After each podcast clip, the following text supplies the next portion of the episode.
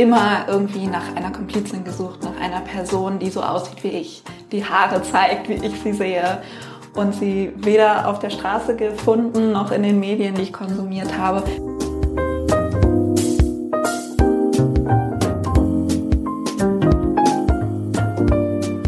Hallo und herzlich willkommen im Sinneswandel Podcast. Mein Name ist Marilena Behrens und ich freue mich, euch in der heutigen Episode zu begrüßen.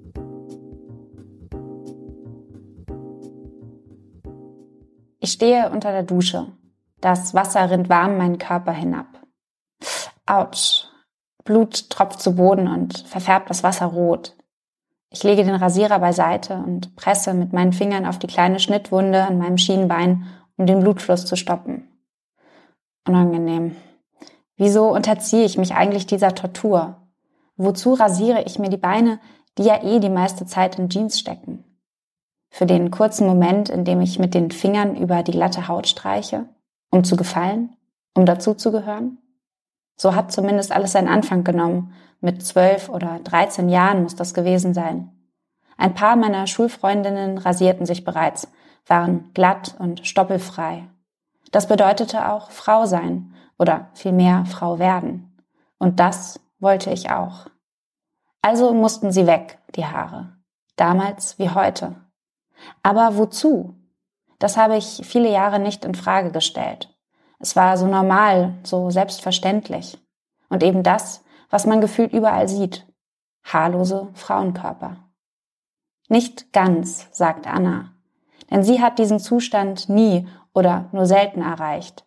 Den Zustand der Haarlosigkeit.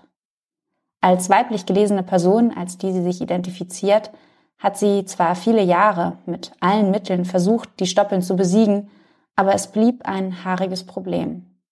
Und vor allem blieb bei Anna das Gefühl, nicht dazuzugehören. Ja, eigentlich nicht mal zu existieren. Weil sie da draußen nicht sah, was sie bei sich wahrnahm. Haare. In Zeitschriften, der Werbung, auf den Straßen, alles aalglatt. Nur bei Anna nicht. Bis sie sich eines Tages entschloss zu sprechen über Haare. Entstanden ist daraus eine Sammlung aus Beiträgen, in denen Frauen, Männer und genderqueere Menschen jeden Alters ihre persönlichen Geschichten erzählen, gesellschaftliche Normalitäten in Frage stellen und zeigen, wie unterschiedlich die Umgangsformen mit Idealbildern sein könnten. Mit Super Hairy Woman möchte Anna dazu ermutigen, weibliche Körperbehaarung und deren Stigmatisierung aus der Unsichtbarkeit zu befreien. Und sie möchte dafür sensibilisieren, dass nur weil heute etwas zu einer vermeintlichen Norm geworden ist, das noch lange nicht heißt, dass es so bleiben muss. Denn dass behaarte Frauen oft mit Ekel oder gar Hass begegnet wird, sollte nicht normal sein.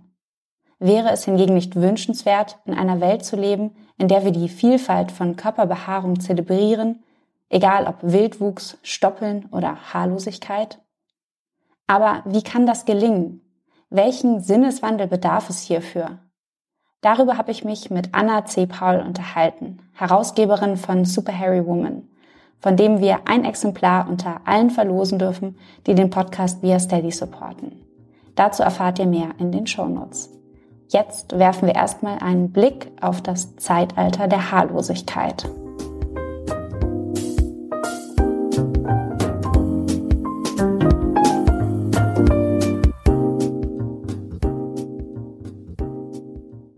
Herzlich willkommen, Anna. Äh, nicht nur im Sinneswandel-Podcast, sondern auch bei mir zu Hause in meiner Küche. Eine, eine Premiere.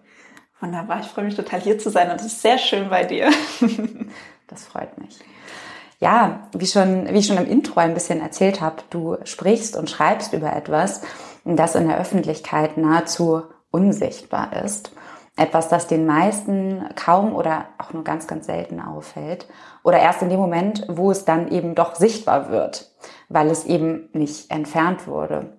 Und zwar Haare.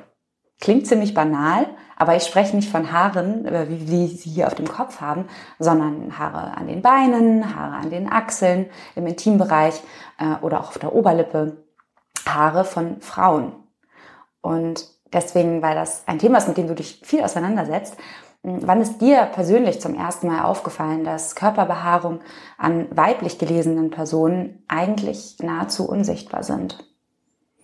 Ja, ich glaube, das war so in dem Moment, an dem ich selbst an mir Haare gesehen habe und festgestellt habe, die wachsen da und sie eben an anderen Personen nicht gesehen habe. Dadurch habe ich mich irgendwie auch als besonders haarig wahrgenommen, wo es vielleicht gar nicht so stimmt, aber es war einfach, ich habe sie halt nur an mir gesehen.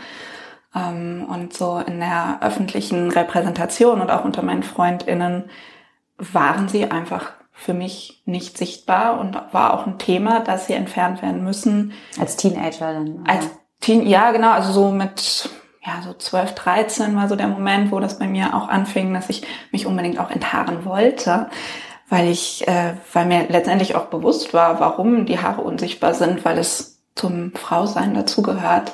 Es irgendwie ähm, etwas ist, was mich vom Mädchen zur Frau werden lässt. Also ich finde so ein Vergleich zur Menstruation eigentlich ganz spannend, weil das auch etwas ist, was uns irgendwie ähm, ja zur Frau macht, ist genauso eben die Rasur ein Akt, der uns wachsen lässt und weiblich macht, auch ganz klar als Abgrenzung ähm, zu etwas männlich konnotierten, nämlich Behaarung. Ähm, und ja, ja. Wo hast du das, also ähm, wo hast du das sozusagen gelernt oder wodurch wurde dir das früher vermittelt, dass dich das zur Frau macht und dass Haare weggehören? Also hast du es gesehen oder gehört? Ähm, also im Grunde habe ich einfach Menschen immer gerne schon beobachtet und auch sehr wahrgenommen, ähm, ja, wie, also dadurch, dass ich eben mich als weiblich identifiziert habe, habe ich mir natürlich besonders weiblich gelesene Personen angeschaut und ähm, dort im Umfeld ganz klar gesehen, okay, die haben keine Haare, aber eben auch in den Medien, die ich konsumiert habe, wo ganz klar ein Bild vermittelt wurde, dass Frauen keine Haare haben dürfen. Ähm, ich habe zu der Zeit auch äh, ganz viel die Bravo gelesen zum Beispiel. Ja, ganz schlimm, ähm, weil dort ich auch ganz klar mit, damit konfrontiert wurde, ähm, mit den, weiß ich nicht, zehn Tipps, äh, wie wir uns am besten die Beine rasieren oder enthaaren und was für Methoden gibt es. Die wurden alle vorgestellt. Und das hatte für mich was total Aufregendes dadurch auch. Und ähm, ja, das war einfach ganz viel Konfrontation im Außen, vor allem, glaube ich, wirklich durch die Medien, auch durch die Peer Group äh, unter meinen Freundinnen, also unter den weiblichen Freundinnen war es äh, zu der Zeit einfach auch schnell Thema. Ja. Was die Unsichtbarkeit betrifft, äh, da hast du was äh, auf der Lesung, auf der ich ja war, gesagt. Das hat mich nochmal total, oder mir nochmal total, total die Augen geöffnet. Und zwar hast du äh, diese, die Werbung von einem sehr bekannten äh, Rasiergerät, einer Rasiergerätfirma für Handrasierer, die, welche für Frauen und Männer herstellt. Ähm, und da rasieren sich die Frauen, die schon bereits ultra glatt rasierten Beine. Eigentlich nochmal. Also selbst da an der Stelle, wo man sagen würde, eigentlich ist normalerweise heißt es ja in Werbung, man muss den Vorher-Nachher-Effekt sehen, damit Menschen überzeugt sind. Und in dem Fall eigentlich total misslungene Werbung, so müsste man sagen. Genau, eigentlich haben sie irgendwie total verfehlt, äh, wirklich Promotion für diesen Rasierer zu machen. Äh, ja, weil wir gar nicht wissen, was kann der eigentlich. Aber genau dieses Bild, was sie dadurch erzeugen, impliziert ja letztendlich, dass Haare niemals sein dürfen. Egal, wie viele kleine Stoppeln irgendwie rausgucken, ähm, das darf niemals sichtbar sein, muss sofort entfernt werden. Und ähm, ja, das macht natürlich was mit dir, wenn du so früh damit konfrontiert wirst. Ja, ich wollte gerade, bevor wir nämlich darauf kommen, was, was jetzt so vielleicht auch gesellschaftlich daran problematisch ist, ähm, würde mich auch nochmal interessieren, du hast jetzt, du hast halt dann irgendwann entdeckt, okay, äh, die sind irgendwie unsichtbar, ich sehe sie aber bei mir.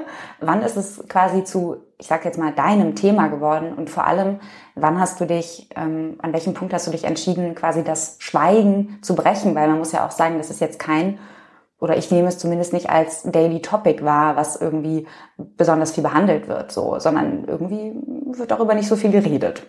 Genau, das war genau das Problem. Also ähm, ja, erst war ich total fasziniert irgendwie von diesem Thema und von Haarentfernung und habe mich auch gefreut, mich zu enthaaren. Und als ich dann gemerkt habe, oh, die Haare wachsen auch wieder.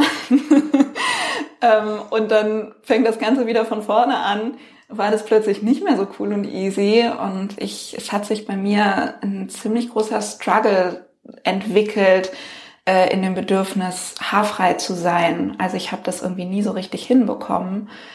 Ähm, ich habe alle Enthaarungsmethoden, die die Bravo mir versprochen hat und angepriesen hat, habe ich ausprobiert. Ähm, aber keine hat zu dem Ergebnis geführt, das ich eigentlich wollte, nämlich, und das ich auch an anderen gesehen habe, nämlich einen dauerhaften haarfreien Zustand. Also die größte Zeit, die ich irgendwie damit verbracht habe, war eigentlich, dass ich versucht habe, die Nebenwirkungen irgendwie in Schach zu halten, anstatt dass ich irgendwie mit glatten Beinen oder Achseln, Achseln ging irgendwie noch, aber vor allem die Beine und äh, Vulva, sowieso ganz schwieriges Thema.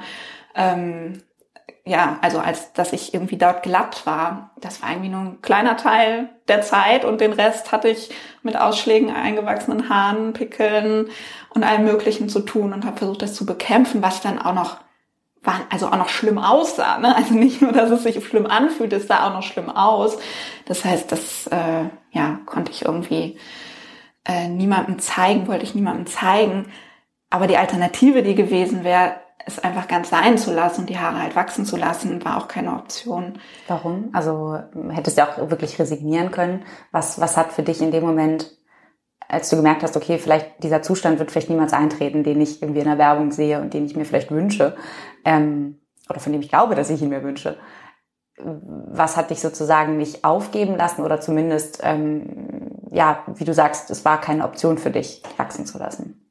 Einfach die große Abwertung, die an weiblich gelesenen Haaren haftet, die ich ganz stark verinnerlicht hatte. Also, dass Haare abstoßen und eklig sind. Und wer möchte schon abstoßen und eklig sein? Also ähm, ich war sowieso gerade als Teenagerin immer eher eine relativ ruhige Person, eher zurückgezogen und ähm, wenn irgendwie hatte ich eine beste Freundin, aber war eher so die Außenseiterin und wollte jetzt nicht noch Öl ins Feuer gießen und zusätzlich irgendwie einen Anlass geben, dass äh, MitschülerInnen mich irgendwie abwerten könnten. Und deswegen war das für mich überhaupt keine Frage. Und die Scham war einfach wahnsinnig groß, weil ich es halt selbst auch nicht schön fand. Hätte ich es irgendwie selbst gut gefunden, dann wäre das was anderes gewesen. Aber ich fand es halt selbst abstoßend und eklig. so. Und ja, das Letzte, was mir dann irgendwie blieb, war immer mal enthaaren, wenn es irgendwie um einen besonderen Anlass ging, aber den Großteil der Zeit eben meine Haut und Haare zu verstecken. Das ist ja auch eine massive Einschränkung irgendwie. Also genau. Im Sommer schwitzen. Im Sommer schwitzen, Spontanität wurde mir komplett genommen. Also alles, was irgendwie mit Haut zeigen zu tun hat, sei es irgendwie ins Schwimmbad, zum See, auf eine Party zu gehen, war letztendlich äh, nicht spontan möglich. Ich musste mich darauf immer vorbereiten und ich habe dann auch aufgrund dessen ganz klar oft abgesagt, weil ich keinen Bock hatte, mich erst noch zwei Stunden irgendwie ins Bad zu setzen und zu versuchen, irgendwie einigermaßen ansehnlich auszusehen. Und oft waren es nicht nur zwei Stunden, sondern auch wirklich ein halber Tag. So. Ähm, genau. Und trotzdem hast du dich ja jetzt vor gar nicht allzu langer Zeit dann, wobei jetzt muss ich auch sagen, zwischen äh, Teenager und jetzt ist ja auch schon einige Jahre vergangen, ähm, hast du dich ja entschieden, aber das, das Schweigen zu brechen und drüber zu sprechen und das auch in der Öffentlichkeit und hast ein Buch herausgegeben. Wie war dieser Schritt? Also wie hast du den Mut gefasst? Wie ist es dazu gekommen? Genau, ich habe letztendlich nach Repräsentation gesucht und sie nicht gefunden. Also ich habe immer irgendwie nach einer Komplizin gesucht, nach einer Person, die so aussieht wie ich, die Haare zeigt, wie ich sie sehe und sie weder auf der Straße gefunden, noch in den Medien, die ich konsumiert habe, noch in feministischen Medien, die ich konsumiert habe. Also da wurde es vielleicht mal so ein bisschen angerissen, aber dem wurde nie so eine wirkliche Plattform gegeben. Und ich habe mich immer gefragt, warum redet da denn keiner drüber? Und ähm, ja, kam irgendwann zu dem Punkt, wo ich merkte, ich rede halt auch nicht drüber und mir fällt es auch wahnsinnig schwer, das zum Thema zu machen, abseits von Freundinnen zu fragen, wie enthaarst du dich? ähm, aber das nicht zu hinterfragen. Und war dann irgendwann an dem Punkt, wo ich merkte, okay, vielleicht muss ich es einfach mal zum Thema machen und dieses Schweigen eben brechen und auch den Mut aufbringen, mit anderen darüber zu reden, um zu gucken, wie geht's denen denn eigentlich damit? Warum machen sie es? Machen sie es überhaupt? und ähm, ja, da einfach mal verschiedene Stimmen zu, zu sammeln und dem Ganzen eine Plattform zu geben. Genau, und die gibt's ja auch bis heute und bis heute kann man dort seine Geschichten teilen auf dem äh, Blog von Super Harry Woman, den verlinken wir natürlich. Und äh, da würde mich total interessieren, auf diesem Blog teilen ja jetzt mittlerweile diverse Menschen ihre Geschichten rund um das Thema Haare, Enthaarung. Ähm, was ist dir da bei diesen Geschichten beim Lesen äh, bisher besonders vielleicht aufgefallen? Also erstmal war so ein ganz großer kollektiver Struggle da. Ähm, also ich hatte vorher immer das Gefühl, ich bin total allein damit, dass ich irgendwie Probleme habe, mich haarfrei zu präsentieren und habe dann festgestellt, nee, es geht eigentlich fast allen so oder alle haben irgendwie da auch Probleme mit oder machen sich Gedanken und es ist alles nicht so leicht, wie es immer scheint und aussieht.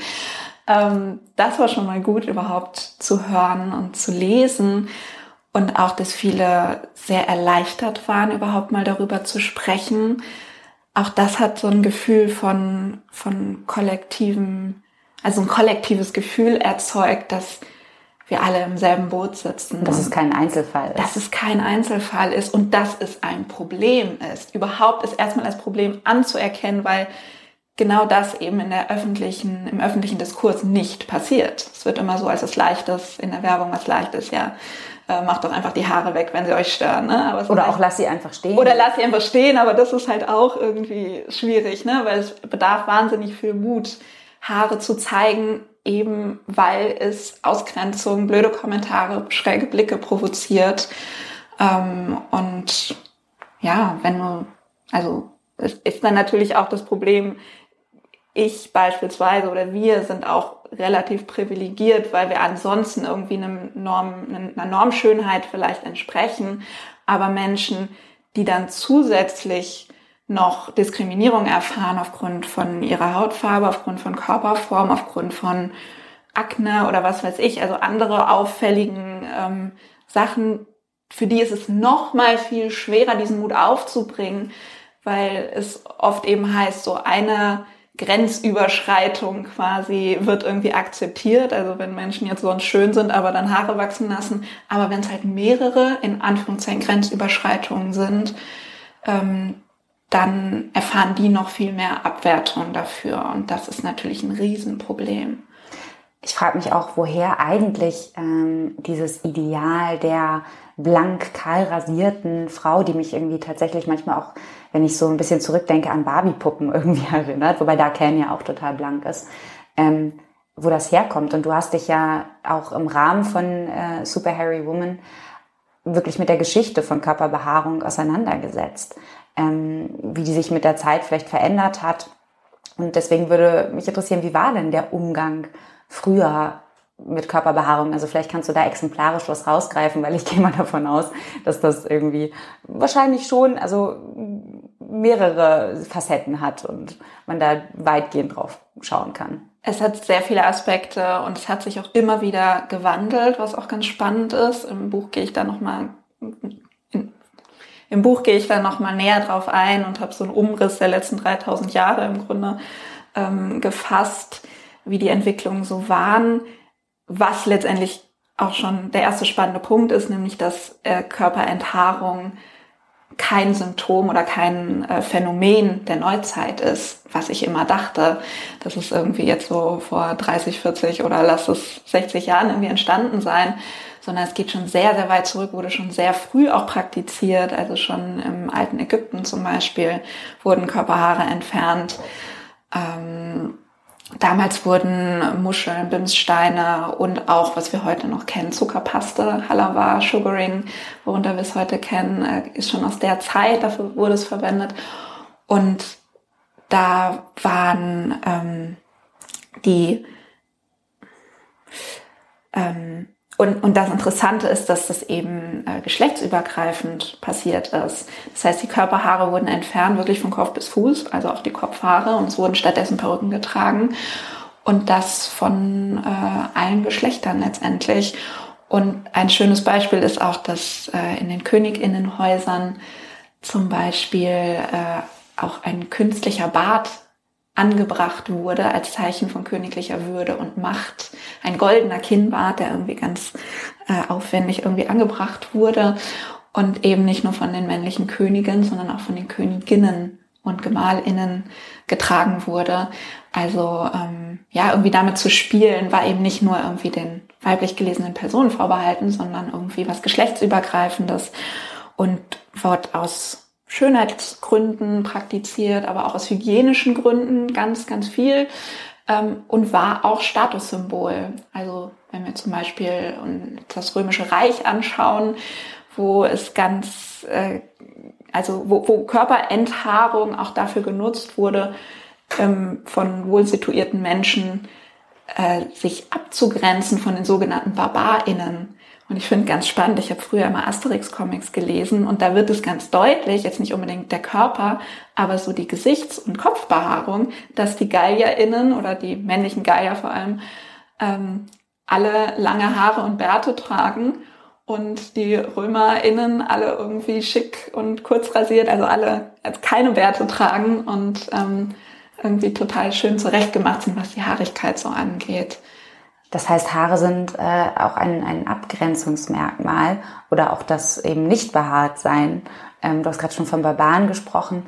Ähm, wenn ich jetzt richtig mich erinnere, hast du in der Vorlesung auch davon gesprochen, dass Haar, also die Enthaarung auch zum Teil ähm, dass das rassistische äh, oder ja rassistisch teilweise verwendet wurde beziehungsweise als Argument dafür verwendet, dass dass man sich rasieren oder dass Menschen sich rasieren sollten, vor allem weiblich gelesene Personen, ähm, die äh, BPOCs vorzugsweise, um weißer zu werden. Ist das, habe ich das richtig in Erinnerung oder? Äh, jein, es wurde eher, glaube ich, die, die angesprochen wurden, waren eher die weißen ähm, Frauen, weiblich gelesenen Personen, die sich dadurch noch mehr abgrenzen sollten, quasi von den BIPOC, ähm, weil eben Körperenthaarung als besonders, also dass die Haut besonders weiß mache und von dunklen Schatten befreie.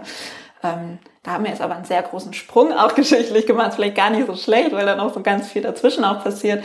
Ähm, aber das war so eigentlich, äh, ja, so vor 100 Jahren eigentlich so das Ding, wo auch die Werbung immer mehr aufkam, gerade in den USA, wo eigentlich so unser heutiges Schönheitsideal auch entstanden ist, dass ähm, genau, also einfach die Werbebotschaften ganz, ganz krass waren und an ja, die Frauen rangetragen wurden, wo ganz klar kommuniziert wurde, Haare an Frauen sind hässlich, unweiblich, unschicklich ähm, und wenn du sie wegmachst, dann bist du besonders weiß, was dadurch als wieder, jetzt sind wir wieder, machen wir tatsächlich auch den Sprung wieder zum, zum äh, alten Rom, wieder als eine Art, Art Statussymbol dann auch gesehen wurde, was dann wiederum dann aber ähm, ArbeiterInnen vielleicht dann auch ähm, BIPOC dazu angestiftet hat, ähm, das auch zu nutzen, um äh, ja mehr Ansehen zu erlangen und eben sich die Haare dann auch zu entfernen. Und gerade so diese Gruppe war zum Beispiel äh, eine, die sehr oft in Röntgensalons gegangen ist, was ganz absurd ist. Es gab nämlich eine sehr lange Zeit, wo noch nicht so klar war, was Strahlen eigentlich für ein Risiko darstellen, gab es Salons, wo ähm, Körperhaare durch Röntgenstrahlen entfernt wurden. Das hatte den Vorteil und damit wurde es auch angepriesen, dass es schmerzfrei ist. Ne? Das, Im Vergleich wollen, zu Waxing und Das wollen wir natürlich alle, ja, auch im Vergleich zu vielen äh, Enthaarungspasten, die es schon sehr, sehr lange Zeit gibt, mit ganz vielen fragwürdigen Inhaltsstoffen, die zu vielen Verletzungen auch geführt haben und Verätzungen. Aber letztendlich Röntgenstrahlen halt auch, nur halt später. Man hat es nicht sofort gemerkt, sondern es kam dann eben dazu, dass später die Frauen ähm, ja ganz, ganz schlimme Entstellungen äh, ausgesetzt waren, die teilweise auch bis zum Tod geführt haben. Also wirklich ganz, ganz krass. Ja. Und jetzt abgesehen von den äh, offensichtlich auch gesundheitlichen Risiken, die Frauen oder vor allem Frauen weiblich gelesene Personen damit eingehen, dass sie ähm, Zeit und äh, Aufwand betreiben, um sich irgendwie zu enthaaren, um einem gesellschaftlichen Ideal zu entsprechen, abgesehen von den Risiken, ähm, was ist denn, was ist sonst daran vielleicht problematisch, um erstmal auf die eine Seite ähm, zu sprechen zu kommen, ähm, äh, vor allem vielleicht auch was Selbstbestimmung angeht und Schönheitsvorstellungen? Ja, ich glaube, das grundsätzliche Problem, wenn wir so ein ganz, so eine ganz klare Normvorstellung, also ein ganz klares Ideal von Weiblichkeit, von Frau sein haben, dass dadurch die Wahlmöglichkeiten verschwinden, wie ich zu sein habe, womit ich mich identifiziere und wir dadurch einfach eine ganz enge Vorstellung davon kreieren, wie eine Frau zu sein hat und Stereotype letztendlich füttern, was dann wiederum das Problem macht, dass umso enger unsere Vorstellung ist, umso enger ist auch unser Handlungsspielraum. Wenn wir uns jetzt Stereotype anschauen, ähm, Frauen wird oft eher passive Eigenschaften zugesprochen, während Männern oft aktive Eigenschaften zugesprochen werden. Frauen ähm, werden eher schlecht bezahlt und eher müssen, sollen eher sozialen Berufen nachgehen, während Männern oft besser bezahlt werden und in Führungspositionen landen oder dass eher von denen auch erwartet wird und denen dann auch ähm, zugetraut wird, dass sie dort gut agieren. Und das ist natürlich ein Problem. Außerdem, wenn Schönheit eine weibliche Eigenschaft ist, dann sind auch Frauen wieder die, die dafür bezahlen müssen, und zwar mit Geld. Also ganz klassisch, ganz klassisch gesehen. Ne? Also das ist quasi Schönheitsarbeit, die noch dazukommt, ähm, dass wir diese ganzen Produkte kaufen müssen, um als weiblich überhaupt anerkannt zu werden, gesehen zu werden. Ähm, Was ja auch Zeit kostet, muss man ja auch sagen. Zeit ist ja auch Zeit ein Privileg. Und Geld. Und wenn wir uns jetzt anschauen, dass Frauen sowieso schon schlechter bezahlt werden als Männer, kommt das noch dazu. Ne? Also, und das äh, zeigt sich auch in Berufen, in denen Frauen dann vielleicht ganz gut bezahlt werden, ähm, werden sie letztendlich doch wieder schlecht bezahlt, weil diese Berufe, also wie Anwältinnen oder ähm, auch irgendwie äh, Stewardessen, zum Beispiel oder Flugbegleiterinnen, ähm, bei denen es ganz klar ist, sie müssen ein besonderes Bild von sich präsentieren, sonst bekommen sie den Job nicht, sonst können sie das nicht repräsentieren, werden nicht ernst genommen. Ich weiß noch, ich musste mal, oder ich nicht musste, aber ich habe äh, für eine Modemarke als, äh, als Teenager gearbeitet und äh, da äh, ich, mussten wir auch manchmal irgendwie Röcke tragen und äh, ich war damals auf jeden Fall noch nicht so wahnsinnig äh, reflektiert oder habe mir da jetzt nicht so viel Gedanken drüber gemacht, auch wenn ich es nicht so cool fand. Auf jeden Fall mussten wir uns rasieren. Also mehr, auch Männer mussten sich rasieren, aber ähm, wir mussten auf jeden Fall auch unsere Beine rasieren. Wenn wir es nicht gemacht haben, dann wurden wir quasi nach Hause geschickt. Super Arbeitgeber. Wahnsinn. Ja, das ist irre. Also, das, ja, da läuft irgendwie was falsch, so würde ja. ich mal sagen. Und man muss dazu ja dann auch noch sagen, wir sprechen jetzt hier von Cis-Männern und Cis-Frauen und die Personen, die eben nicht cis-weiblich oder cis-männlich sind, die werden noch überhaupt nicht betrachtet in dieser ganzen, in diesen ganzen Stereotypen und fallen komplett hinten über. Und dann sind wir wieder dabei, wo wir am Anfang von gesprochen haben, die werden dann dadurch komplett unsichtbar gemacht. Und was man auch sagen muss, ist, dass ja so heteronormative Vorstellungen, ähm, dass die auch wiederum, selbst wenn wir in, Patria, im Patriarchat leben, dass die ja trotzdem auch gleichzeitig wiederum Männer einschränken. Also auch da ich habe, wenn ich überlege in meinem Umfeld, ob ich äh, männliche Personen kenne oder Männer kenne, die sich rasieren, dann sind es höchstens welche, die es aus, aus sportlichen Gründen machen. Also irgendwie, ich fahre ein bisschen Fahrrad und da gibt es einige, die auch mal ein Rennen fahren und dann rasieren die sich, glaube ich, aber auch hauptsächlich aus dem Grund, weil man sich sonst, wenn man sich verletzt, äh, die Haare halt irgendwie stören. Ähm, aber theoretisch wäre es ja auch eine Möglichkeit. Genau. Und letztendlich werden Männer, glaube ich, schon immer mehr auch tangiert von Schönheitsnormen. Also es geht auch immer mehr in die Richtung, nicht, dass wir uns irgendwie entspannen und irgendwie Schönheitsvorstellungen abbauen, sondern sie eher noch ins Extreme ziehen und eben möglichst alle auch ansprechen, weil natürlich irgendwer auch wieder dran verdienen kann. Wenn jetzt Männer auch noch, äh, wenn es jetzt bei DM irgendwie die neue Kosmetik, das neue Kosmetikregal extra für den Mann gibt, Gibt's ähm, ja schon. Genau, das meine ich, ne? Das gibt's schon, aber davon profitiert natürlich wer, ne? Und es wird dann, der Mann steht dann davor und denkt, aha, okay, ich könnte es mal ausprobieren, warum nicht? Ist ja auch an sich nichts dabei, ne? Aber ähm, ja, es, es wird einfach immer weiter ähm, also es wird immer extremer geführt. Ja, und ich glaube, jetzt kommen wir auch gerade äh, zu einem ganz entscheidenden Punkt, weil es geht ja gar nicht darum, jetzt zu definieren, was richtig und was falsch ist oder im Sinne, jede Frau soll jetzt wachsen lassen, jeder Mann soll sich jetzt rasieren, einfach aus Protest, sondern eigentlich geht es ja darum, dass ähm, jeder Mensch eine Entscheidung frei, möglichst frei treffen kann. So, wir sind immer, man muss irgendwie Dinge immer im gesellschaftlichen Kontext sehen, aber wie du gesagt hast, je enger das Bild, die normativen Vorstellungen davon sind, wie Menschen zu sein haben oder vermeintlich zu sein haben, desto schwieriger ist es natürlich eine halbwegs freie Entscheidung zu treffen.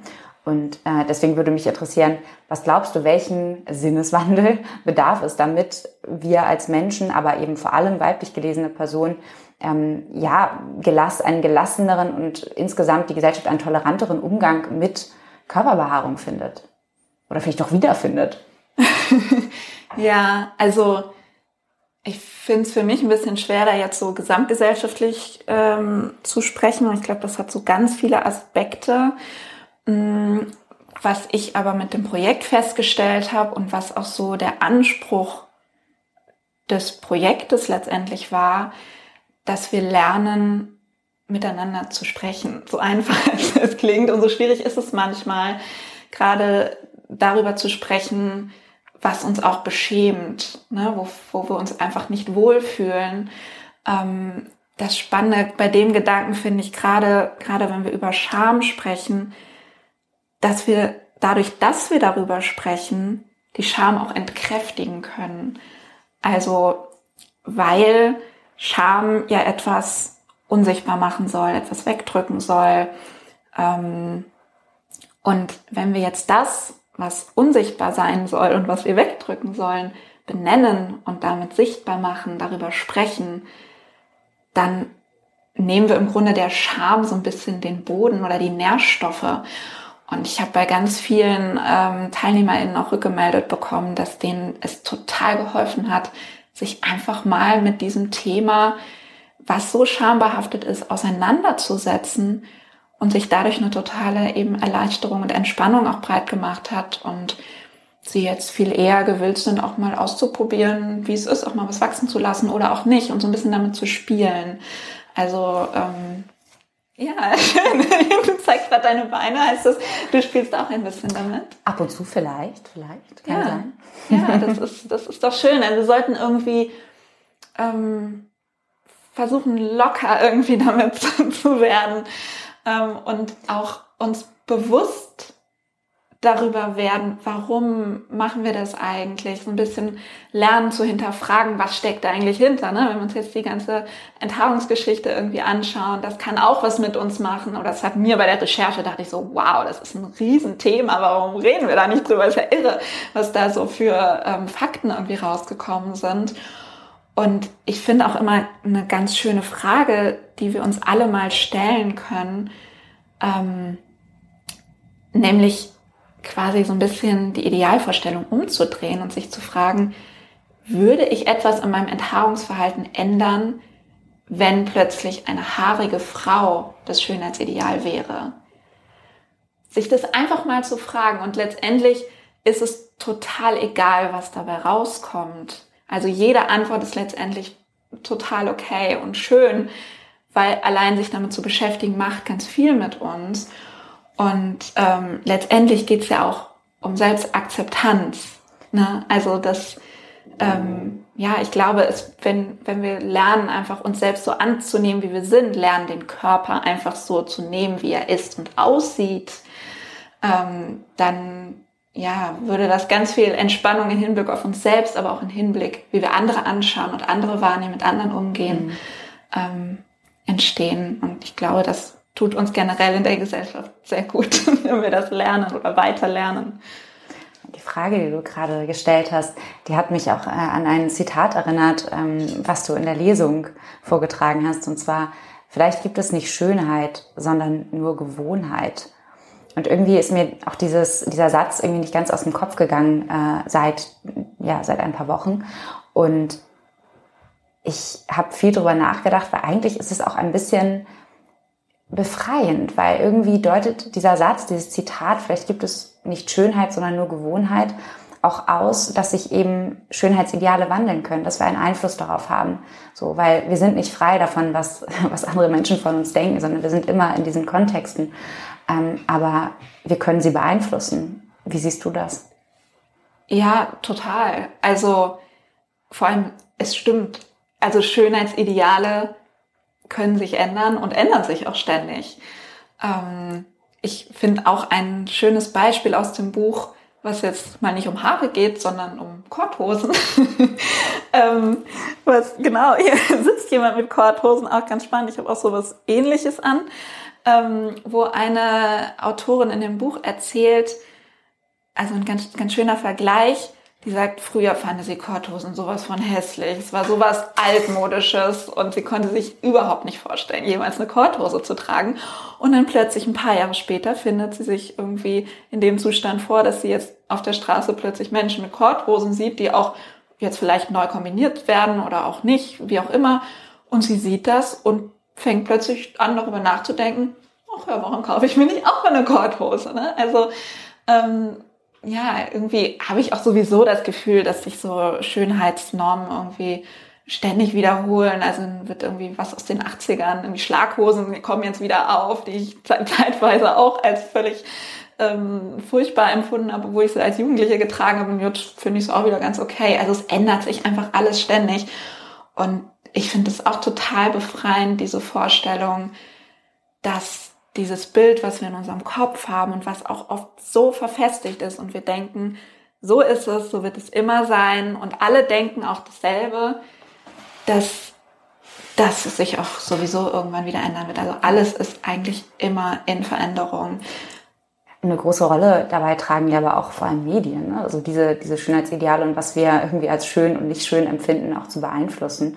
Also letztendlich, du hast es vorhin schon angesprochen, geht es auch um Repräsentation. Finde ich mich in dem, was ich sehe und höre, wieder? Oder habe ich das Gefühl, uh, ich bin anders, ich ecke an und ähm, fühle mich damit auch nicht wohl, weil ich das Gefühl habe, dass es bei anderen wiederum aneckt. Weil es gibt ja einmal das Anecken, wo ich das Gefühl habe, naja gut, aber macht nichts, ich komme damit klar. Und das andere, wo man das Gefühl hat, uh, damit fühle ich mich nicht wohl. Und deswegen ähm, geht es vielleicht ja auch darum, dass auch in Medien ein, ein diverseres Bild irgendwie präsentiert wird, oder?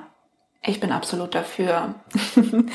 also, na klar, gerade weil ich selbst immer nach diesen Bildern gesucht habe, ähm, finde ich, haben Medien da total das Potenzial, was zu ändern und uns eben an Neues auch zu gewöhnen, einfach dadurch, dass wir es anschauen. Und es gibt auch ein ganz schönes Zitat aus dem Buch. Ähm, damit fängt das Buch sogar an, weil ich dieses Zitat einfach, das hat so alles vereint für mich, von Petra Collins. Das bringt das ganz gut auf den Punkt, nämlich wenn du dich selbst in der öffentlichen Welt nicht wiederfindest, dann fühlst du dich, als ob du nicht existierst.